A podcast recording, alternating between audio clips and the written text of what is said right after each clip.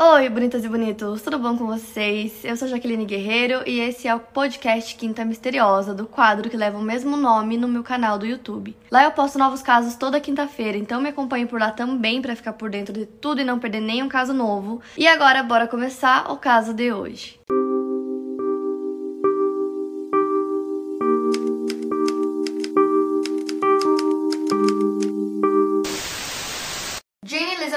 Spengler nasceu na cidade de Seattle, Washington, no dia 2 de setembro de 1923. Quando ela ainda estava no colégio, ela se mudou para Los Angeles e lá ela decidiu que ela queria trabalhar na indústria do cinema. Em 1942, com apenas 19 anos, a Jean se casou com um homem chamado Dexter Banner, um homem que trabalhava com fabricação de plásticos. O casamento acabou não durando muito, seis meses depois, ela pediu o divórcio, alegando crueldade por parte do marido. Mas esse relacionamento deles foi de indas e vindas, eles terminavam, voltavam e nisso acabaram tendo uma filha juntos chamada Christine, que nasceu em abril de 1944. Depois que o divórcio foi finalizado em 1946, o Dexter conseguiu a custódia porque ele disse que a Jean tinha sido infiel durante o casamento. E outro argumento que ele também utilizou foi o de que a Jean tinha uma vida muito cheia de festas e que isso a tornava uma mãe inadequada. Ele negava que a Jean pudesse ver a filha ou ter qualquer tipo de contato com ela. Isso acabou gerando uma batalha de custódia que a Jean venceu mais tarde, retomando a custódia da filha em 1948. A Jean trabalhava como dançarina e nesse mesmo ano ela começou a aparecer como figurante em alguns filmes, como por exemplo no filme When My Baby Smiles at Me, em 1949, ela fez figuração também no filme Chicken Every Sunday. Além disso, ela estava fazendo um musical que seria lançado apenas no ano seguinte, chamado Young Man with a Horn.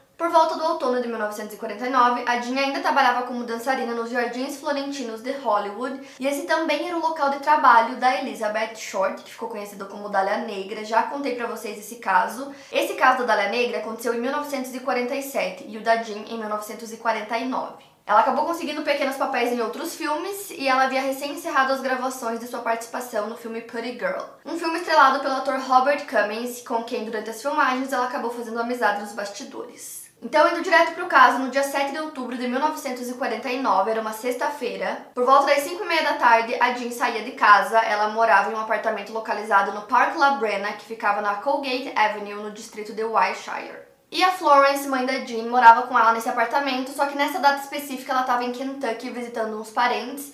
Então a Jean liga pra Sophie, cunhada dela, e pede para ela ficar com a sua filha Christine, de 5 anos, porque ela tinha que trabalhar naquele dia.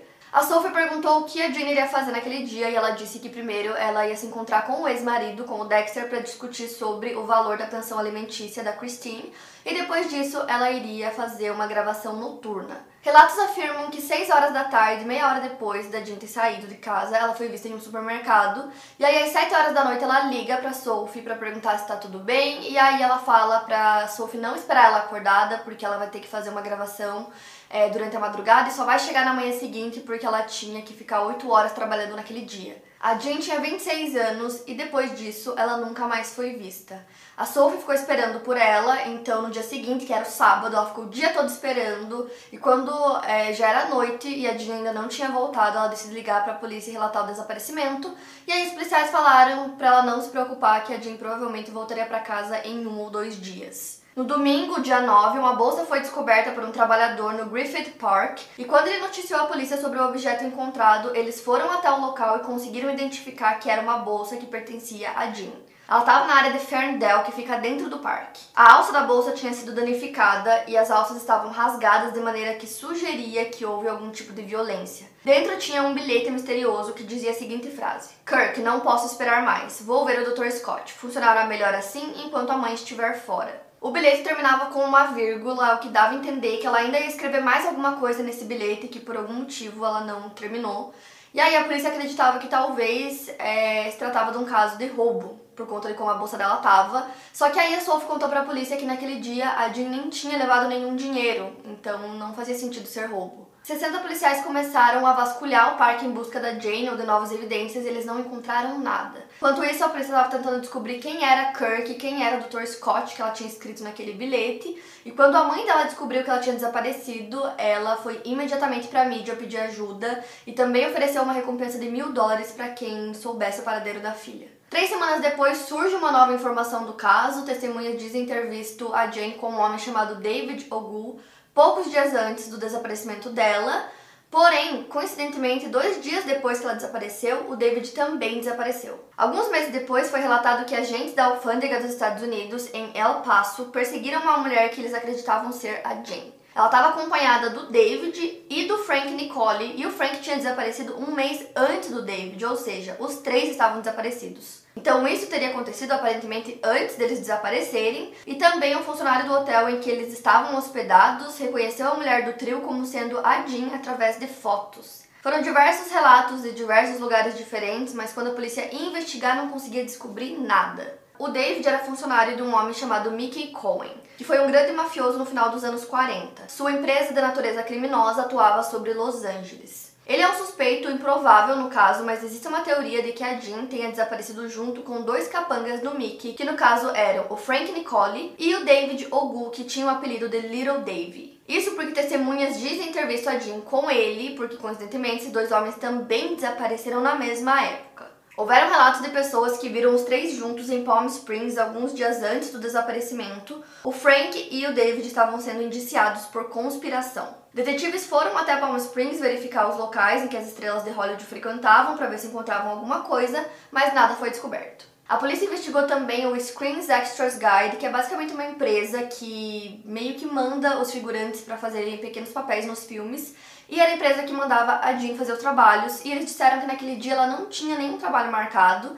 E aí os policiais foram ver também é, nos sets de filmagem, porque eles mantêm um registro das pessoas que estão trabalhando lá. E não tinha registro nenhum dela naquele dia. O detetive Rick Jackson disse que acreditava muito que o Dexter poderia estar envolvido. E também tem a questão de que a Jane falou que naquele dia, antes de trabalhar, ela ia se encontrar com o Dexter é, para falar sobre a pensão né, da filha deles. Então o detetive vai até a casa dele para conversar com ele. E aí o álibi dele é que ele não vê a Jean há semanas e que ele estava com a esposa naquele dia que ela desapareceu. E a atual esposa dele confirma tudo. No bilhete que a Jean escreveu, ela fala sobre uma pessoa chamada Kirk. Na investigação, eles descobrem que tem um ator famoso chamado Kirk Douglas, que estava em ascensão com sua carreira na época. Ele até tinha sido indicado a um Oscar. E ele também já tinha trabalhado com a Jean. Em um telefonema, ele conversou com a polícia enquanto ele curtia suas férias em Palm Springs. Quem falou com ele foi o detetive Ted Brown, e segundo Kirk, ele disse que não se lembrava de quem era Jean, até que um amigo dele relembrou ele dizendo que ela era figurante com quem ele já tinha contracenado. E aí ele disse que se lembrava, mas que ele tinha conversado com ela no set, é, eles conversaram só um pouco, e que aquela teria sido a primeira vez que ele a viu e que eles não tiveram nenhuma relação a mais depois de It's Kaylee Cuoco for Priceline. Ready to go to your happy place for a happy price? Well, why didn't you say so? Just download the Priceline app right now and save up to 60% on hotels. So, whether it's Cousin Kevin's Kazoo concert in Kansas City, go Kevin, or Becky's Bachelorette Bash in Bermuda, you never have to miss a trip ever again. So, download the Priceline app today. Your savings are waiting. Go to your happy place for a happy price. Go to your happy price, Priceline. A mãe da Jean diz que se lembra da filha mencionar que conheceu um Kirk no set, mas ela não conseguia se lembrar dos detalhes, como por exemplo, em qual set eles tinham se encontrado, porque a Jean sempre estava trabalhando em vários lugares diferentes. Já o Robert Cummings, que é outro ator com quem ela trabalhou, contou para a polícia que a Jean havia lhe dito que estava em um novo relacionamento, e ele se lembra de ter perguntado se era algo sério, e ela respondeu que não era muito, mas que ela estava se divertindo. A investigação também procurou pelo Dr. Scott, citado no bilhete, e durante uma conferência de imprensa, o detetive Harry Didion confirmou que existia realmente um Dr. Scott, que a Jane conhecia e que estava no círculo de amizade de festas dela, porém esse homem nunca foi localizado. A polícia investigou todos os médicos de Los Angeles que tinham esse nome e nenhum deles alegou ter conhecido a Jane. Nas investigações foi encontrado apenas um homem que poderia se conectar a esse nome, tendo o apelido de Scotty. Ele foi um tenente do Army Air Corps, mas não se sabe se esse era realmente o sobrenome dele. Também existe uma hipótese de que quando o Dexter estava viajando para o exterior, a Jean tenha tido um caso, que foi o que ele alegou também na, naquele primeiro momento que ele conseguiu a custódia, e ela teria contado para um dos seus amigos que Scott teria ameaçado ela depois dela ter terminado com ele. Entretanto, não existe evidência de que ela teria visto esse homem depois de 1945, quando ela teria encerrado o caso. Já um amigo dela contou para a polícia que ela estava grávida de três meses, mas que estava mantendo a gravidez em segredo e teria mencionado para ele que estava procurando uma alternativa de aborto. O que talvez faça sentido com o que estava escrito no bilhete. E é aqui que a história fica mais doida ainda. O Steve Hodel, que também é ex-detetive de homicídios do Departamento de Polícia de Los Angeles, acredita que o assassino da Jean foi o mesmo assassino da Dália Negra. Nesse caso, seria o seu próprio pai, pois ele acredita que ele, o Dr. George Hodel, foi o assassino da Dália Negra. A Jean era muito parecida com a Elizabeth Short e ambas trabalhavam no universo do cinema. O Steve diz que a documentação e os registros feitos pelo promotor público da época mostram que a polícia estava tentando conectar o caso da Elizabeth com o caso da Jean.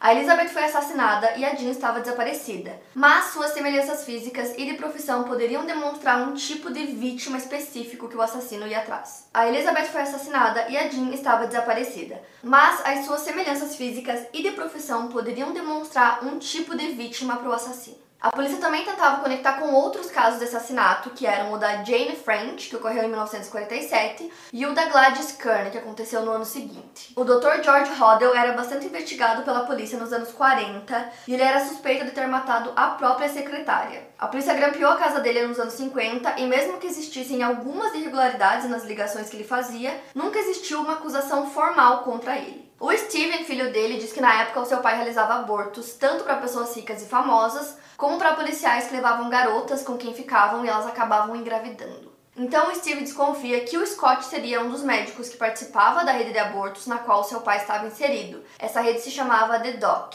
Era chefiada por um médico chamado Dr. Aldrian e envolvia mais médicos que supostamente subornavam o Departamento de Polícia de Los Angeles. A teoria do Steve expõe que existia nessa rede um médico chamado Dr. Eric Kirk e que pouco antes da Jean desaparecer, esse médico teria sido preso pelos abortos. O Steve aponta para a possibilidade de o bilhete ter sido escrito para ele, com o intuito de dizer que ela precisava de um novo médico para realizar o procedimento. Outra informação que chama muita atenção é que a bolsa da Jean foi encontrada em um local que ficava a cerca de 400 metros da casa do Dr. George Hodel, que ficava localizado no bairro Los Feliz. Steve também lembra uma memória do seu irmão mais velho chamado Duncan, que diz que o seu pai estava namorando uma mulher linda, que era atriz, e se chamava Jean na mesma época em que tudo aconteceu. E aí, várias testemunhas relataram que viram a Jean na madrugada do dia 8 de outubro e descreveram ela como um homem que se parecia muito com o George. Um DJ de rádio muito famoso na época chamado The Shake afirma ter visto a Jean por volta das duas e meia da manhã, no dia 8 de outubro, em um restaurante Sunset Strip. Ele relata que aparentemente ela estava discutindo com dois homens, ele se aproxima da mesa e esses homens mandam ele embora.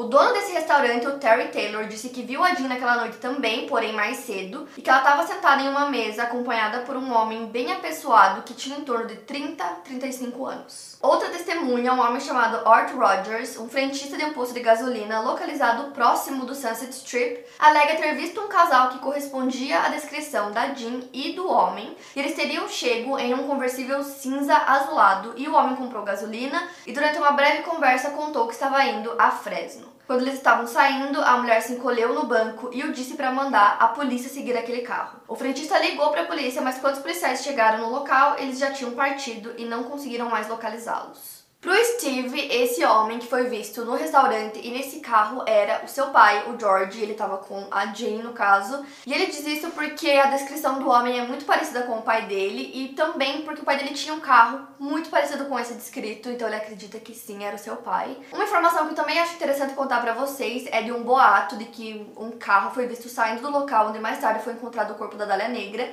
e a descrição do carro é exatamente a mesma. Então, dá a entender que seria a mesma pessoa. Porém, essas informações nunca foram comprovadas. E aí, um tempo depois, o Dexter conseguiu a guarda da Christine e ele tentou fazer com que a atual esposa dele é, adotasse a Christine em 1951, só que o juiz não deixou porque ele disse que não tinha como saber se a Jean realmente estava morta. O Rick Jackson, que foi detetive de homicídios do Departamento de Los Angeles, já aposentado, ele contou que ele sempre ficou muito interessado no caso da Jean porque ele acreditava que tinha alguma ligação com o caso da Alha Negra.